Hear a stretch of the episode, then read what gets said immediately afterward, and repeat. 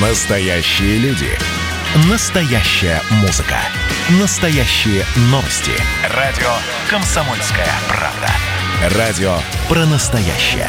97,2 FM. эм. Тест-драйв. Здравствуйте, с вами Кирилл Бревдо.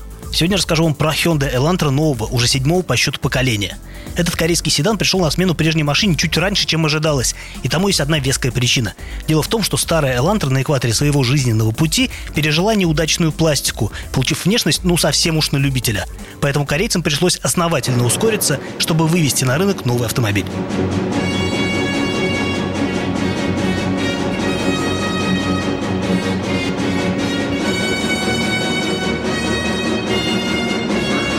Вот теперь Элантра выглядит по-настоящему здорово, и я бы даже сказал хищно. Очень интересно прорисован кузов, панели которого имеют сложную форму, будто их складывали словно оригами. Под стать яркой внешности и салон, особенно в топ-версии Anniversary, которую подготовили к 30-летию модели.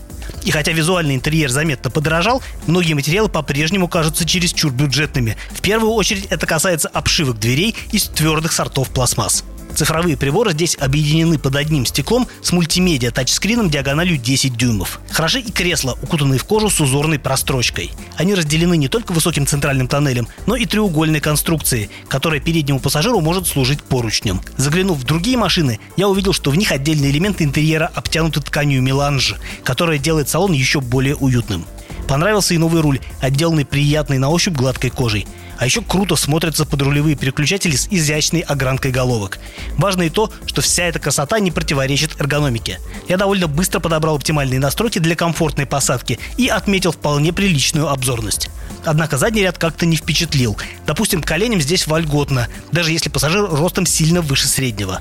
Но запаса над головой нет, и высокие граждане точно будут контактировать макушкой с потолком. Вам при вашей вышине нужно ехать на слоне. Грузовой отсек тоже не самая сильная сторона новой Элантры. Из-за сильно отнесенного стекла крышка багажника вышла довольно куцей, а проем оказался зажатым по высоте. Как и прежде, корейцы не предусмотрели каких-либо приспособлений для фиксации груза. А еще здесь крышка держится на массивных петлях, которые при закрывании могут повредить поклажу. Радует лишь тот факт, что полезный объем багажника увеличился на 67 литров и теперь составляет 474 литра. Элантра оснащается атмосферными бензиновыми моторами. Базовый 1.6 мощностью 128 сил на тест-драйве не был представлен, так что удалось покататься только на двухлитровой версии в 150 сил. Двигатель отлично ладит с шестидиапазонным автоматом в любых режимах. Смена передач в коробке происходит плавно и всегда вовремя. Динамика разгона ожидаемо нормально, но не более того. В общем, для спокойной езды сойдет.